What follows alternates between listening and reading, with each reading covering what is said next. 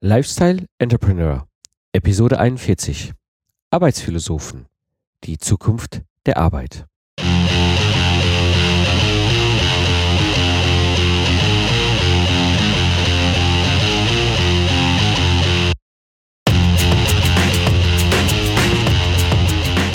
Hallo und herzlich willkommen beim Lifestyle Entrepreneur. Ich bin Mike Pfingsten und das ist der Podcast für Macher und Gamechanger, die das Ziel haben, einen erfolgreichen Business im Netz aufzubauen. Ich gebe dir meine Erfahrung aus der Praxis für die Praxis, damit du erfolgreich und stolz bist auf das, was du erschaffst. Ja, wohin entwickelt sich die Arbeit und wie werden wir in Zukunft arbeiten? Und da gibt es momentan ganz viele, die sich mit dieser Fragestellung beschäftigen. Und ich habe hier einen ganz besonderen Gast heute in der Episode und du wirst so in dieser Episode erfahren, wie es ist, seinen BWL-Job zu kündigen, auf Weltreise zu gehen und als Stand-up-Comedian wieder nach Hause zu kommen kommen im Studium. Ne? Ich habe damals gedacht, so ja, ich werde irgendwie Unternehmer oder irgendwie, irgendwie ich werde spannende Ideen bekommen. Und dann wurde ich mit Vorlesungen bombardiert, Rechnungswesen 1, 2, 3, Sto oh. Äh, Stochastik und, und äh, auch später im Master noch irgendwelche Dinge, wo ich gesagt habe, boah, das interessiert mich alles irgendwie nicht. Und dann stand halt so diese klassische Karriere da halt vor der Tür und war dann auch präsent und da habe ich gesagt, nee, irgendwie fühlt sich das alles ganz komisch an. Also ich bin dann zur Arbeit gegangen. Hallo? Äh. Bis hier und nicht weiter. Und dann habe ich alles hinter mir gelassen und bin dann einmal um die Welt gereist, zu all den Plätzen, die ich mal sehen wollte, wo ich immer gesagt habe, ja, Rio de Janeiro, da muss ich mal sein, ich muss mal in Buenos Aires gewesen sein, aus bestimmten Gründen. Ich war dann im Kloster, Neuseeland, also ich habe das gesehen, was ich machen wollte. Und das Interessante war, ich habe auf der Reise immer gedacht, ich komme mit spannenden Ideen wieder und werde danach Unternehmer. Noch interessanter war, war, dass irgendwie ein paar Wochen bevor ich abgereist bin, mir ein Stand-up-Comedian gesagt hat, du wärst ein guter Stand-up-Comedian. Und okay. ganz bekloppt, ich habe noch nie irgendwie auf der Bühne gestanden. Ich fand es immer toll, Vorträge zu halten. Das war das Einzige, was mir in der Uni Spaß gemacht hat. Nicht wegen der Thematik, sondern wegen des Vortragens. Okay. Und äh, ja, dann bin ich um die Weltgeschichte gereist und habe halt meine Stories an Leuten getestet. Also so Lean Startup mäßig. Mhm. Hypothese war, Frank ist witzig. Dann habe ich in den Hostels dieser Welt äh, auf Deutsch, Englisch, später auch in so einem brüchigen Spanisch versucht, diese, diese, diese Stories humorvoll zu verpacken. Und die Leute haben gelacht. Und dann kam ich wieder und habe gesagt, boah, jetzt muss ich auf die Bühne gehen. Ne? Cool. Und ich hatte nicht diese tollen Geschäftsideen, sondern ich wollte auf die Bühne. Und im Endeffekt war das wahrscheinlich so der entscheidende Wendepunkt, weil hätte ich das nicht gemacht, auf die Bühne zu gehen, wäre ich wahrscheinlich doch wieder in der klassischen Karriere ge gelandet, weil ich glaube, ich hätte so schnell nichts Neues ausprobieren können. Mhm. Ich bin dann aber auf, einfach auf so eine offene Bühne gegangen in Hamburg, habe meine sieben Minuten bekommen und der, der Heino Trusheim, der mich damals gefördert hat, hat gesagt, ja, ne, wenn du einen Lacher hast, ist alles gut. Und ich hatte gleich nach zwei Sekunden den ersten Lacher und da war ich okay. total entspannt. Und zwei Tage später hat er mich gebucht für eine richtige Comedy-Veranstaltung. Und da war für mich klar, boah, krass, ich habe jetzt was ausprobiert, das hat funktioniert. Und von da an war ich halt jemand, der gesagt hat, okay, jetzt muss man experimentieren. Und jetzt, äh, ja, seitdem probiere ich verschiedene Sachen. Und ja, quasi wöchentlich kommt was Neues dazu. Das heißt, du hast im Grunde ja jetzt nicht den ganz klassischen Weg genommen, sondern eben halt über das Ausprobieren und bist ja darüber auch an deinen eigenen Podcast Arbeitsphilosophen gekommen, wo du über die Zukunft der Arbeit redest, über, sag mal, wie arbeiten wir heute und wie arbeiten wir auch vielleicht in der Zukunft, wo dir verschiedene Leute in, äh, interviews darüber sind wir auch in Kontakt gekommen, wo du mich mal gefragt hast, so ein bisschen darüber zu erzählen, ja, was ich so mache. Ja. Wie, wie bist du auf dieses, auf diese Idee, auf dieses Projekt gekommen und, und was genau äh, machst du da? Ja, das war, war auch wieder ein ähnlicher Zufall. Ne? Ich bin ähm, äh, eine Woche, glaube ich, nachdem ich meinen mein Comedy-Auftritt hatte, habe ich den Kumpel meines Bruders, der ist schon ein bisschen älter und ist Manager bei VW, getroffen und dann habe ich ihm erzählt, ja, keine Lust auf klassische Karriere, ich mache jetzt alles anders. Und dann haben wir so ein bisschen über die Arbeitswelt philosophiert. Und ich weiß, dass er gerne Podcasts hört. Und er hat einen entscheidenden Satz gesagt. Er hat gesagt, Frank, das war in Ostfriesland, ich habe hier nicht so viele, mit denen ich darüber reden kann. Okay. Und in dem Moment gab es in meinem Hirn die Verbindung, okay, der hört gern Podcasts, der hat nicht so viele, mit denen er reden kann. Ich kenne viele, mit denen ich über diese Themen rede. Ich zeichne es einfach auf und stelle es ihm zur Verfügung. Das war die Idee. Ach. Und dann habe ich es einfach gemacht. Ich habe halt Freunde, Bekannte einfach gefragt, hey, wollen wir mal quatschen? Habe dann die ersten zwei, drei Aufnahmen gemacht und habe die dann ganz stumpf im Juli online gestellt und aus irgendwelchen Zufällen wurde es gedownloadet, äh, promoted und von anderen Leuten und dann auf einmal war ich drin und dann dachte ich so, oh, es hören wirklich Leute und von da an musste ich halt weitermachen. Ne? Also es war auch hier einfach ein Test und seitdem interviewe ich locker flockig vor mich hin und spreche mit irgendwelchen Leuten darüber, was für sie die Zukunft der Arbeit bedeutet. Das heißt, manchmal ist es ein Podcaster wie du, ne? also du definierst Arbeit ja auch anders. Ja. Manchmal ist es jemand, der im klassischen in der klassischen Arbeitswelt äh, vorkommt und einfach sagt, ja, wir leben in dieser klassischen Welt, aber wie können wir die denn auch nur millimeterweise verändern? Wie können wir moderner werden? Wie können wir Dinge anders machen? Wie können wir Führung anders organisieren? Oder Organisationen wandeln oder verschiedene Thematiken halt, ähm, die nicht immer ganz extrem sein müssen, sondern auch manchmal relativ normal klingen, aber dennoch innovativ sind. Das finde ich total spannend, weil du damit ja auch ein Themenfeld aufmachst, mit dem sich momentan, denke ich, viele beschäftigen. Also es ist, ich, das wird immer in diesem komischen Generation Y-Ding aufgehangen und so. Aber ich erlebe auch in meinem Kontext, und ich bin jetzt 40, ähm, die Situation, es gibt schon einige, die darüber nachdenken, wie sie selbst sich das vorstellen zu arbeiten und eben halt auch, ich sag mal, Arbeit verbinden mit etwas, was Spaß macht was ihnen aber auch ein Leben ermöglicht, was jetzt nicht so, ich sag mal, klassisch ist, konzerngetrieben. Und äh, ziemlich, ziemlich, da hast mit Sicherheit ziemlich spannende, ähm, ich sag mal, äh, Impulse, die du auch bekommst. Und ich gucke mir gerade bei dir auf der Homepage die verschiedenen Episoden an. Da sind ja schon ein paar echt interessante Sachen bei. Sven Franke kenne ich persönlich mit seinem Augenhöhe-Film, der ja gerade produziert wird, wo er das Founding geklappt hat. Das ist top, ne? Also das ist ja super ja, es ist gerade auch so ein, so ein Nerv der Zeit irgendwie. Das hatte ich gar nicht geplant. Also wie gesagt, es war ein Versuch. Und dann äh, habe ich aber gemerkt, auch dass Leute mir schrieben und hey, und wie kann man denn sich da noch vertiefen oder so. Ähm, und, und irgendwie war es gerade so irgendwie der Nerv der Zeit. Mhm.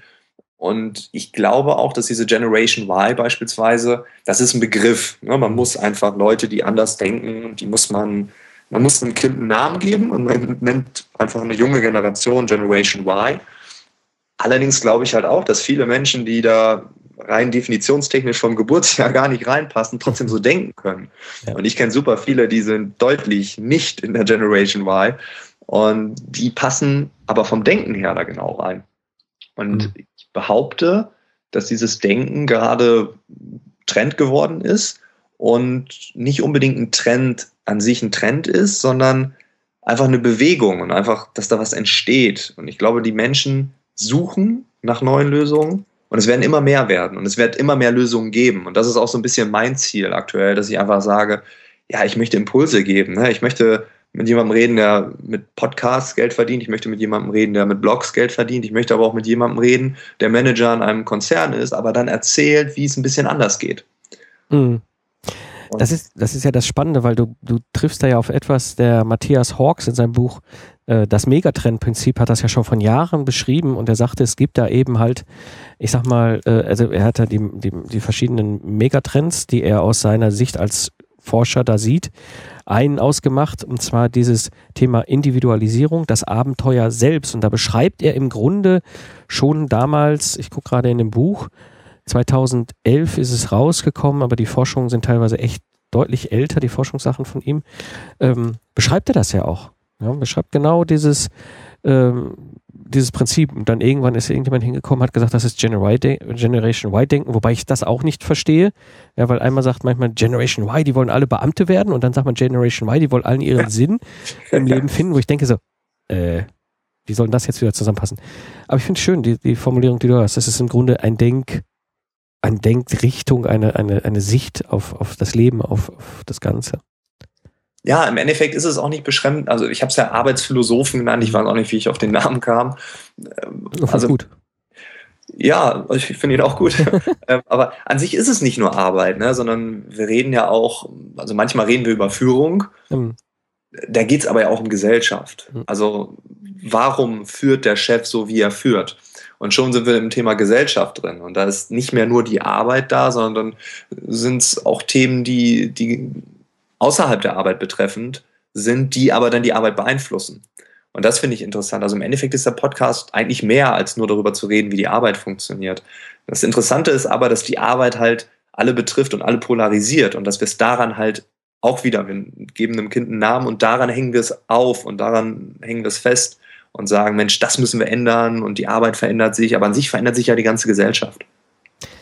Ja, ich, ich habe das auch in meinen Diskussionen, also gerade in meinem Ingenieurkontext, wo ja, ich sag mal, Arbeit beziehungsweise Beruf immer so als, ja, ich sag mal, klar gemeißelt definiert ist. Und wenn man dann so im amerikanischen Kontext zum Beispiel mit den äh, Leuten zu tun hat, die sagen ja Job, es ist ein Job. Das heißt, für die ist es klar, dass es eine ganz andere Form hat in ihrem Leben. Ähm, mhm. Also wie es, ich sag mal, im deutschen, deutschsprachigen Kontext, deutsch-kulturellen Kontext äh, oder europäisch vielleicht sogar auch, ich habe Franzosen ja manchmal noch krasser, was das angeht.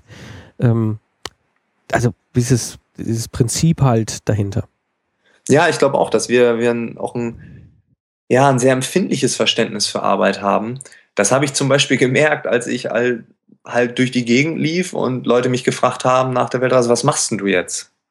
Und ich habe bis heute keine Antwort darauf. Ne? Also manchmal fragen mich Verwandte und dann versuche ich denen das zu erklären.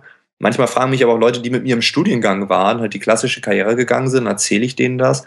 Und die kommen, also die können es nicht greifen. Und für die ist das keine Arbeit, sondern für die ist das ja, der treibt sich irgendwie umher und der macht ein bisschen was im Internet und dann geht er mal auf eine Bühne, dann moderiert er irgendwas, dann hat er mal irgendwo einen Vortrag über Arbeit. Ähm, na, keine Ahnung. Also das ist nicht greifbar. Und ich glaube, dass wir ein sehr empfindliches Verständnis haben, was ist überhaupt Arbeit und dass Arbeit bei uns wirklich klar definiert sein muss. Ich gehe morgens ins Büro und ich komme abends nach Hause. Und das ist zum Beispiel ein Verständnis, was ich immer mehr feststelle, langsam schwindet in kleinen Dosen, auch in klassischen Unternehmen, aber ne, wenn man sich die digitalen Nomaden anguckt und andere Subkulturen, die gerade entstehen, daran sieht man, dass, dass es ein Trend ist, der immer stärker werden wird. Wobei dieser Trend oder ich sag mal diese Form, digitale Nomaden sind ja nur eine Ausprägung von den Möglichkeiten, die wir mit der Form haben. Genau, ähm, ja.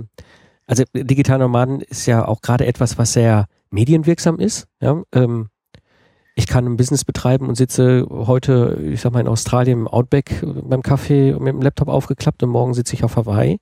Das ist halt sehr medienwirksam. Aber ich, ich kenne mittlerweile viele, die, ich sag mal, ein Setting haben, die haben, sind im Lebensmittelpunkt irgendwo, ich sag mal, in Deutschland und haben meistens auch Familie und Kinder und einen ganz normalen, ich sag mal, gesellschaftlichen, privaten, privates Umfeld.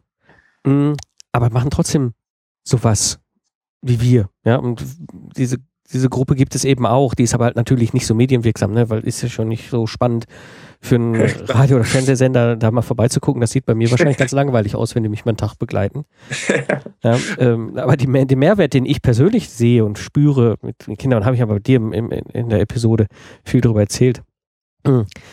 Ja, das ist, äh, ist schon, hat schon was. Und was ich gut finde, ist, dass es davon mehr gibt und dass sich auch mittlerweile mehr, mehr Leute darum bewusst werden und eben halt auch ähm, anfangen, sich zu vernetzen. Ja, weil es ist mehr als einfach nur jetzt irgendwie so ein, ach ja, ich mach das jetzt mal. Ja, also da habe ich schon das Gefühl, dass das irgendwie mehr ist.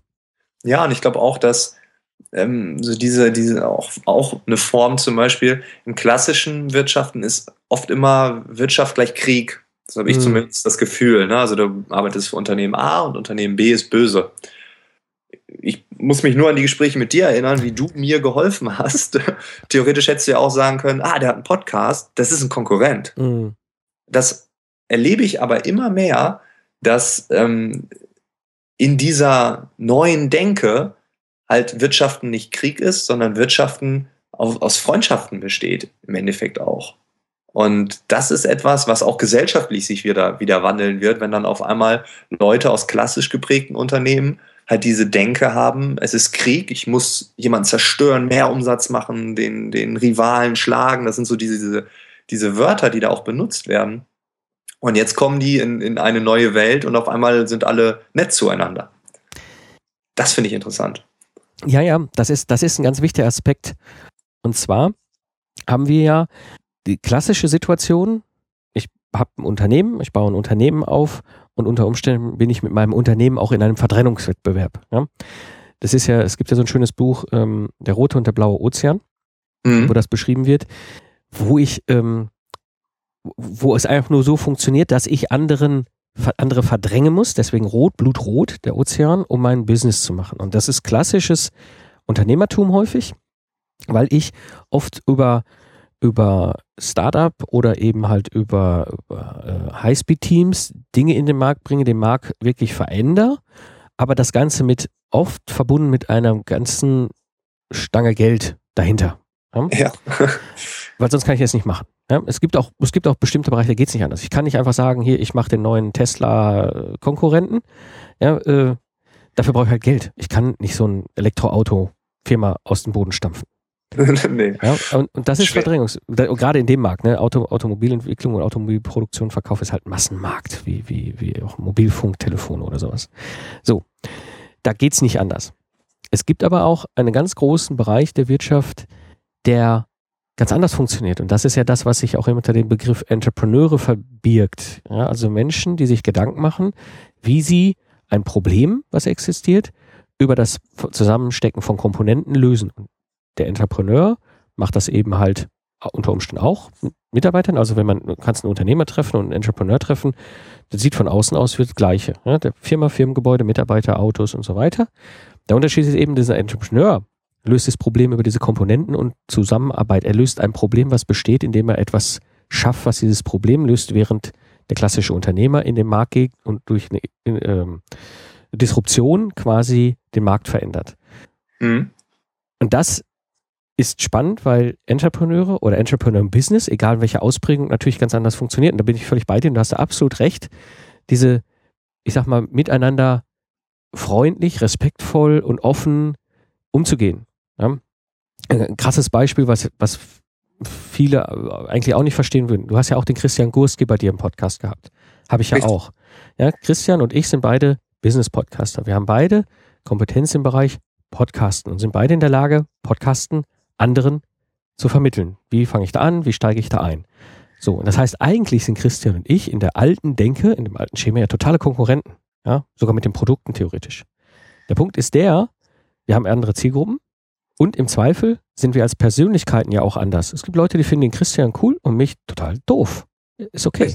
Ja, und auch andersrum wahrscheinlich. Ja, ähm, das heißt, wir sind dann nicht Konkurrenz. Aber in der klassischen alten Anführungsstrichen Welt des klassischen Unternehmertums müsste ich eigentlich jetzt den großen Marktkampf mit Christian machen. Im Gegenteil, ich habe ihn in meinem Podcast genommen. Wir sind beide in deinem Podcast. Weißt du, es ist so überhaupt kein Problem. Es ist kein Wettbewerb. Ich habe es aber gedacht. Also als ich dann, äh, ich habe euch ja auch beide direkt hintereinander ja. hochgeladen und ich habe überlegt, ich so, boah, ist das gerecht? Schade ich irgendjemandem? Heiz ich jetzt sogar vielleicht einen Krieg an? Es war kurz in meinem Kopf. Und dann habe ich überlegt, nee, irgendwie nicht. Aber die alte Denke war noch kurz vorhanden. Also ich kann mich genau an, an dieses Ding erinnern, wie ich echt so überlegt habe und dachte, ah, ich habe ja eigentlich mit beiden über ähnliche Themen gesprochen. Die haben ja hm. beide ähnliche Produkte. Hm. Sind das nicht sogar Konkurrenten? Hm. Ja, ja, das ist, der Reflex ist da. Und ich muss auch sagen, ähm, ich kann mich da auch nicht komplett erwehren. Ja, und ich vermute mal, der Christian auch nicht. Ich habe mit ihm jetzt noch nicht offen direkt darüber gesprochen, aber wir sind schon verabredet auf ein Bier. Was ja wieder zeigt, dass es in eine ganz andere Richtung geht. Ähm, diese, du hast diesen Reflex innerlich immer noch, diesen alte Denke. Und dann eigentlich erst im zweiten Moment denkst du, nein, Quatsch. Das ist Blödsinn. Ja. Und ähm, das führt mich so ein bisschen, so ein bisschen dazu, du hast ein Buch gelesen, was mhm. durch Zufall, haben wir beide darüber geredet, das Buch Solopreneur. Ja? Richtig, ja. Und äh, hat es mir da auch über Twitter einen, einen Tweet geschickt, so, boah, danke schön für die Empfehlung. Mich würde mal interessieren, dieses Buch hat dich fasziniert. Was ist das, was, was du in diesem Buch als Solopreneur in diesem Setting gefunden hast? Ja, das Interessante war, dass ich ja aus verschiedenen, also ich, ich bin so ein bisschen schizophren an dieses Buch reingegangen. Ne? Also ich habe ähm, mal aus der Comedy-Brille gelesen, mal aus der Moderationsbrille, mal als der Arbeitsphilosoph. Ähm, es sind gerade noch zwei andere Projekte, die gerade anlaufen. Ich habe immer versucht zu verstehen, wer bin ich denn jetzt? Ich habe dieses Buch gelesen und es gibt verschiedene Untertypen und das Buch erklärt einem super viel. Ich habe für mich in den verschiedenen Bereichen herausgefunden, ah, okay, das mache ich also. Das Interessante ist aber, was ist überhaupt ein Solo, äh, Solo Solopreneur? Und mhm. das fand ich hochgradig spannend. Einfach, was ich ja irgendwie intrinsisch schon gemacht habe, einfach Dinge zu tun, weil ich da Lust drauf habe. Und dann halt zu sehen, okay, ich mache jetzt ein Business alleine, also ich mache jetzt etwas alleine und schaue halt, wie es sich entwickelt, ohne mit dem Hintergedanken, ich brauche jetzt fünf Millionen, um das Ganze hochzuziehen, ohne zu denken, okay, wann stelle ich den ersten Mitarbeiter ein, sondern wirklich ranzugehen und zu sagen, okay, was kann ich tun, damit dieses Produkt, äh, Produkt dieses Projekt, meine Person als Marke, in den unterschiedlichen Projekten halt, wie kann das erfolgreich auf den Markt gebracht werden? Und ich habe das nicht vorher gemacht, sondern halt durch das Buch erst im Nachhinein. Mhm. Und das fand ich total interessant. Ich bin Solopreneur, kannte dieses Wort vorher aber gar nicht. Mhm. Das ist, also da, da bin ich auch äh, den beiden so dankbar, den Ehrenfried und der äh, Brigitte, dass sie wirklich dieses Mal ähm, diesem Ganzen einen Rahmen gegeben haben. Weil ich kannte das Wort Solopreneur schon länger. Eigentlich Mhm. Glaube ich, das ist mir schon letztes Jahr 2013 über den Weg gelaufen, weil ich halt viel auch im amerikanischen ähm, Kontext äh, Podcast höre und unterwegs bin. Da gibt es den Begriff schon länger. Aber in der Art und Weise, wie die beiden das auch analysiert, ich sag mal in Anführungsstrichen, erforscht haben und aber auch eben halt auch, ich sag mal, zusammengebaut haben auf ein, ein Rahmen, ein, ein Framework, wie die amerikanische, amerikanischen Kollegen sagen würden, eben was durchaus für uns halt auch endlich die Möglichkeit gibt, zu finden, wer wir sind. Weil das war auch bei mir so. Ich meine, ich kannte das Buch eben dadurch, dass ich ja eine von diesen 20 ähm, äh, Unternehmern bin. Und dadurch, dass du dieses Framework hast, also war es für mich halt auch total angenehm, endlich mal selber Gedanken darüber zu machen, wo will ich eigentlich hin? Also, was, was wo fühle ich mich eigentlich wohl? Das ist halt wahnsinnig viel wert. Ja, definitiv. Also das, ähm, also mich hat dieses Buch auf der einen Seite zum Reflektieren gebracht, zu schauen, okay, was mache ich eigentlich? Ähm, dann habe ich gesehen, okay, manche Dinge sind anscheinend ganz gut oder, oder laufen an, das ist schön und ich konnte jetzt auch hier wieder dem Kind einen Namen geben. Ne? Ich konnte halt sagen, ja, ich bin Solopreneur und hier bin ich keiner, weil da habe ich dann noch einen Partner mit drin. Ähm, oder hier zum Beispiel ein Startup in Berlin, da sind wir zu dritt. Ähm, oder jetzt zu viert, das ist dann nicht Solopreneur und, und einfach nur mal aus den verschiedenen Perspektiven zu sehen, wer bin ich, was mache ich überhaupt und dann aber auch mit diesem Mindset, was halt mitgegeben wurde. Ne? Was, was ist ein Solopreneur und was macht es so besonders? Und warum sollte man auch stolz darauf sein, das zu machen? Und mich hat dieses Buch total angestachelt. Mich hat es wirklich angestachelt. Es hat mich total motiviert. Äh, ich habe zwei Kapitel nochmal gelesen, weil ich gesagt habe, das, das, das muss ich nochmal lesen. Und äh, es ist ein Buch, was ich definitiv äh, nochmal lesen werde. Ne? Es gibt Bücher, die liest man einmal und legt sie weg und vergisst sie. Und dann gibt es Bücher, die hat man irgendwo. Und hm. ab und an, sei es, weil man tief hat oder weil man irgendwie denkt, oh, ich muss da nochmal reinlesen, dann holt man sie wieder raus. Und ich habe da so eine Handvoll Bücher, die ich immer wieder lese, weil ich immer wieder sage, ja komm, äh, aus den und den Gründen brauche ich das jetzt. Und dann hole ich es mir wieder raus und dann lese ich wieder rein. Und äh, ja, das Buch wird definitiv dazugehören, ne? weil es mir halt diesen Kick gegeben hat, diese Motivation, hey, mach weiter, go ahead. Mhm. Und äh, genau am nächsten Tag, ich weiß noch, als ich beendet habe, am nächsten Tag habe ich dann ähm, ein neues Projekt gestartet, was mir halt auf, auf der Seele brannte. Ne? Und ich habe es wirklich zwei Jahre vor mir hergeschoben und da habe ich echt in dem Moment gesagt, nee, jetzt startest du, weil jetzt ist die Motivation da und jetzt geht's weiter. Und das war klasse. Ja, magst du ein bisschen über das neue Projekt äh, äh erzählen? Ja, klar, auf jeden Fall. Ähm, ja, das ist halt auch ähm, relativ witzig gewesen, weil ähm, ich habe halt studiert und habe dann halt nach dem Studium Speedreading gelernt, also eine Form, wie man schneller liest, aber auch irgendwie mehr Inhalt aufnehmen kann. Und das war ganz interessant, weil ich habe in dem Moment gesagt, scheiße, hätte ich das schon im Studium gekonnt, da hätte ich ja noch weniger studieren müssen, weil ich ja alles schneller hätte lesen können und besser wiedergeben. Und in dem Moment kam die Idee, okay, ich könnte ja mal ein Seminar für Studenten machen, die schneller lesen. Das habe ich dann auch getestet, so Lean Starter mäßig. Ich habe dann im, im, im April habe ich dann eine E-Mail an Leute geschickt, die Studenten waren und habe halt gefragt, hey, an dem und dem Tag mache ich ein Seminar zu dem und dem Thema. Habt ihr Bock, schneller lesen zu können und uh, ihr, ihr werdet auch äh, den Inhalt besser kapieren halt. Und ja, das war sehr ernüchternd. Es gab nur eine Halbanmeldung und alle anderen wollten nicht. Ich habe da auch mal Leute gefragt und die so, ja, was soll ich mit dem Scheiß? Und mhm. für mich war dann der Test ja quasi abgeschlossen. Ne? Ich habe dann gesagt, okay, es will keiner haben, ich lege leg es ad acta und ich habe ja noch andere Ideen, dann teste ich halt die. Und das Interessante war, dass ich dann im äh, September oder Oktober habe ich die Marit Alke kennengelernt, das ist eine Bloggerin, und die hat mit mir über digitale Produkte gesprochen und hat da gesagt, hat mir so ein bisschen erzählt von ihrem Blog und so, wie das Ganze läuft. Und in dem Moment hatte ich die Idee, ja, shit, ich könnte ja das auch einfach digital anbieten und nicht irgendwelche Hörsäle voll machen wollen, wo ich physisch auch da sein muss. Und der Student, der vielleicht an dem Tag nicht konnte, hat vielleicht trotzdem ein Interesse. Und so kann er das sich halt immer angucken.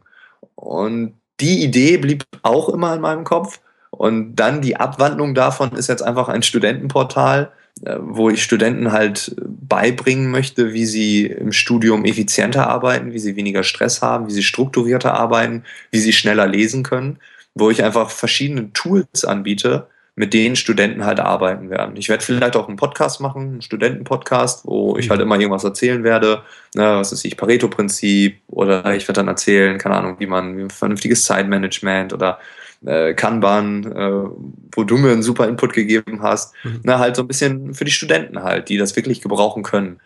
Und es ist ein Test, also es wird online gehen, ähm, wahrscheinlich Anfang Dezember. Und dann werden wir einfach gucken. Ne? Und entweder werde ich nach zwei Monaten sagen, ja, ne, kommt keiner, interessiert keinen, dann stopft man es wieder ein. Oder es gibt Leute, die es halt interessiert und die sagen, ja, cool, genau das brauche ich in der Uni nämlich auch, um die Theorie, die immer mehr wird, irgendwie auch verarbeiten zu können. Und ja, das äh, auch aus einem Bedürfnis heraus, was ich damals hatte, was damals keiner befriedigen konnte, versuche ich halt dann die Lösungen für Studenten halt zu finden, wie sie halt besser studieren können. Und das ist, das ist eben das, das Schöne an, dem, an den Möglichkeiten, ähm, dass wir wissen, was wir haben, digitalisieren können. Und ich habe lustigerweise mit der Marit heute telefoniert. Wir haben heute mal die Zeit gehabt, miteinander äh, uns auszutauschen. Sie wird auch hier in den Podcast kommen. Die Welt ist irre klein. Und ähm, ja, und äh, diese, diese Möglichkeit eben Communities zu, zu schaffen, Wissen zu digitalisieren, da entsprechend was anzubieten und darauf eben halt auch ein Business auszubauen, aufzubauen und zu erproben, zu gucken, so ein Produkt äh, zu, zu launchen. Auch wirklich erstmal klein und mit Sicherheit auch noch nicht perfekt, ja, aber zumindest mal was in die Welt setzen. Und du sagst, hier, guckt mal, in deinem Fall jetzt liebe Studenten, ist das was? Hilft euch das? Seid ihr auch bereit, dafür Geld zu bezahlen? Ja, das ist ja immer so der Lackmustest am Ende des Tages. Alles ist ja schön, aber solange keiner dafür Geld bezahlt, ist es ein Hobby. Und das genau, kannst ja. du, aber eben ohne, dass ich jetzt irgendwie zur Bank renne und meinen Banker um 30.000 Euro anflehe, ja, dass er mir da irgendwas finanziert, sondern es ist im Grunde deine Zeit, die du investierst. Bei mir genauso. Ich mache jetzt momentan ja auch eine ganze Menge, was dieses ganze Thema E-Learning angeht, sowohl für einen Zukunftsarchitekten wie auch hier für einen Lifestyle-Entrepreneur. Ja, und es, es kostet Zeit. Und im Zweifel das Schlimmste, was mir passieren kann, ist, ich habe es probiert und habe festgestellt, interessiert keinen. Genau. So what? Aber dann hast du es probiert. Genau. Das ist auch raus aus deinem Kopf. Genau, genau. Also äh, das, das ist halt das Faszinierende an, dem, an, an den Möglichkeiten, die wir als Solopreneure haben. Weil wir müssen uns ja jetzt keine Gedanken darüber machen, so, dann investiere ich da irgendwie ja, ich sag mal, Zeit meiner Mitarbeiter oder gekaufte Zeit von einem externen Freiberufler, sondern ich probiere das einfach aus. Was da halt brauchst, ist Handwerkzeug dafür. Ne? Du musst wissen, wie du eine Plattform aufbaust, musst wissen, wie du, ich sag mal, ein, ein Content schaffst. Bei uns beiden ist es eher der Podcast, bei anderen ist es eher der Blog zum Beispiel. Das braucht Zeit. Ja, so eine Community aufzubauen, brauchst du Zeit für. Da musst du wissen, mhm. wie, denn, wie ein Produkt attraktiv launch. Also meine Erfahrung ist einfach in, in, ins Netz zu stellen nach dem Motto, da kommen, mal gucken, wer da vorbeikommt. Das funktioniert halt heute nicht mehr, weil es ist halt einfach, die Leute sind so, ich sag mal, in ihrem Alltag von so vielen Dingen umgeben und, versuchen irgendwie einen Tag da zu organisieren, kriegen tausend E-Mails, Twitter, Facebook und was nicht alles und versuchen da irgendwie durchzukommen und, und dann finden sie es einfach nicht. Also man muss, muss einen sauberen Launch hinlegen. Und wenn das schaffst und in dem Launch wirklich Leute sagen, das kaufe ich, das finde ich cool, ja, dann hast, dann hast du es und das funktioniert auch. Ja, das, das, das, das Tollste ist ja wirklich, also dass man es dann wirklich aus dem Kopf hat. Also man probiert etwas und ähm, es ist dann raus. Ne? Also ich renne jetzt nicht fünf Jahre mit einer Idee durch die Gegend und denke mir dann in fünf Jahren, boah, scheiße, hätte ich es mal gemacht, sondern es ist raus, es ist wirklich weg. Und das ist befreiend. Wenn dann dazu noch kommt, dass Leute es konsumieren, wie in unserem Fall den Podcast, oder dann vielleicht sogar die eine oder andere Sache kaufen oder äh, einen als Speaker buchen oder sonst was, dann ist das etwas, wo man sagt, wow, gut, dass ich es gemacht habe. Und das Interessanteste ist eigentlich, dass viele mich fragen, wie viel verdiene ich denn jetzt? Verdienst du jetzt mehr als in der klassischen Karriere? Und ich muss dann immer schmunzeln und sagen, nee, ich habe jetzt deutlich weniger. Aber, und das ist das Tolle, ich bin viel glücklicher, viel ausgeglichener, viel zufriedener, viel weniger krank. Also es geht mir einfach insgesamt deutlich besser bei geringerem Einkommen. So, das ist, glaube ich, etwas, was man ähm, jedem auch nehmen muss. Du hast eben gesagt, manchmal dauert es mit einem Blog, mit einem Podcast, man muss für Content sorgen, man muss wirklich ausprobieren. Und das Schlimme daran ist, dass man am Anfang kein Geld verdient oder wenig oder weniger. Und ich glaube, wenn man damit sich im Klaren ist und mit sich im Reinen ist, okay, ich habe jetzt mal einen temporären Verzicht, den ich ausüben muss, dann macht das Ganze noch viel mehr Spaß. Also ich habe für mich definiert, ich kann mit weniger gut leben, äh, habe so ein bisschen Simplify Your Life gemacht und an vielen Stellschrauben wirklich auch hart gedreht um dann wirklich mit quasi nichts super leben zu können. Mittlerweile ne, ist es halt so, dass ich sage, okay, daran habe ich mich gewöhnt. Es wäre natürlich auch schön, wenn ich wieder das alte Einkommen hätte oder mehr. Aber in der Anfangszeit ist es, glaube ich, etwas, äh, ne, ein Commitment, was man mit sich selbst eingehen muss, um dann eben auch die Freiheit zu haben, Dinge auszuprobieren, die einem im Kopf schwirren. Und ich höre es immer wieder, dass Leute aus den klassischen Unternehmen mir sagen, boah, ich habe die Idee, aber och, ich kann ja jetzt nicht. Und die wirklich jahrelang damit rumrennen. Und ich sage immer, ja, probier es doch aus, aber es wird nicht ausprobiert. Und das finde ich manchmal schade, weil ich glaube, wenn man eine Idee ausprobiert und ein Feedback bekommt, egal ob es positiv oder negativ ist, insgesamt ist es für einen selbst ein Riesengewinn. Genau, und das ist ja das, was die beiden auch in dem Buch beschreiben mit Bootstrapping, also wirklich dieses dass du versuchst mit so wenig wie möglich an Kosten ist ja ein Setting, was du nutzen kannst. Die andere Variante, die ich jetzt zum Beispiel spiele, ist eben halt Spielbein, Standbein. Ich habe immer noch meinen laufenden alten Business parallel, wo ich natürlich noch einen Einnahmestrom habe, aber eben, da hatte ich aber dir in der, im Podcast auch ein bisschen darüber erzählt, die durch die Möglichkeit, durch den Podcast, durch den Ruf, den mir der Podcast eben halt gebracht hat, im Ingenieurkontext dafür zu sorgen, dass ich ganz andere Tagessätze bekomme. Was bedeutet, wenn ich meinen Tagessatz verdoppel, kann ich meine Arbeit halbieren, um den gleichen Umsatz Richtig. zu haben. Ne? Geht auch. Äh, kommt auch ein bisschen auf das Framework an. Wohnst du jetzt äh, in Köln oder in Hamburg? Hast du Kinder? Hast du keine Kinder? Ja. ja, das sind ja also Sachen. Und äh, das war das Spannende, das heute an dem Gespräch mit dem Marit, der halt auch das erzählte, dass sie sagte, ja, das funktioniert. Also auch ihre, ihre Coaching-Kurse und das alles. Und sie kommt ja auch aus diesem Kontext, hat ja Blended Learning dabei bei Bayer vorher äh, hochgezogen. Ähm, aber sie kann sich selber gestalten, ja, und dieses, dieses, dieses wirklich diese, diese Möglichkeit, das, das hätte mich vor einem, vor einem anderthalb Jahren noch gar nicht fragen können, da hätte ich vor anderthalb Jahren gesagt, das wäre ein Traum, ja, das so zu machen. Ähm, und eben halt wirklich peu à peu den Einnahmestrom, wie ich es jetzt mache, eben halt von dem alten Business auf den neuen Business umschiften. Sprich durch die, durch die Digitalisierung vor allem beim Zukunftsarchitekten das, das möglich zu machen. Mm, und ich arbeite von zu Hause. Ne? Also das ist, während wir uns hier unterhalten, höre ich die Kinder spielen und äh, ja, beziehungsweise der, der Nachmittag, äh, Abend, jetzt geht's gleich hier zum Abendessen. Ich höre das, äh, kriege das mit und bin da. Und früher hatte ich halt jetzt mindestens mal noch eine halbe Stunde Transferzeit vom Arbeitsplatz nach Hause. Ähm, so, und jetzt gleich, wenn wir hier mit der Episode fertig sind, mache ich Tür auf, gehe rüber, ja, und dann machen wir Abendbrot. Das ist halt einfach diese, diese Lebensqualität, die ich gewonnen habe. Dadurch ist irre, diese Freiheit. Ja. Das Interessante ist aber ja auch, dass manchmal auch Leute sagen, ja, du arbeitest ja auch weniger. Wo ich so sage, nee, tue ich nicht. Ich arbeite sogar tendenziell mehr als vorher. Ja. Aber es ist ein ganz anderes Arbeiten. Es fühlt sich nicht an wie Arbeiten. Mhm. Das ist das Interessante. Also klar, man, man geht professionell an eine Sache ran. Aber wenn ich jetzt einen Podcast aufnehme, dann mache ich das in einem Gespräch, in einer Gesprächsform, wie ich sie halt auch in der Kneipe machen würde. Genau. Wenn ich auf die Bühne gehe und Leute mit irgendeiner Art von Humor unterhalte, dann ist es, dann fühle ich mich so, als wenn ich auf einem kleinen Geburtstag sitze und, und zehn Leute unterhalte. Also es ist das Gleiche, es ist ein Hobby. Und es fühlt sich nicht nach Arbeit an. Ja. Klar gibt es Komponenten, die fühlen sich immer nach Arbeit an. Ne? Also wenn ich jetzt einen Kunden XY Kaltakquise technisch anrufe, das ist Arbeit. Wenn ich die Steuererklärung machen muss, das ist Arbeit, das ja. macht keinen Spaß.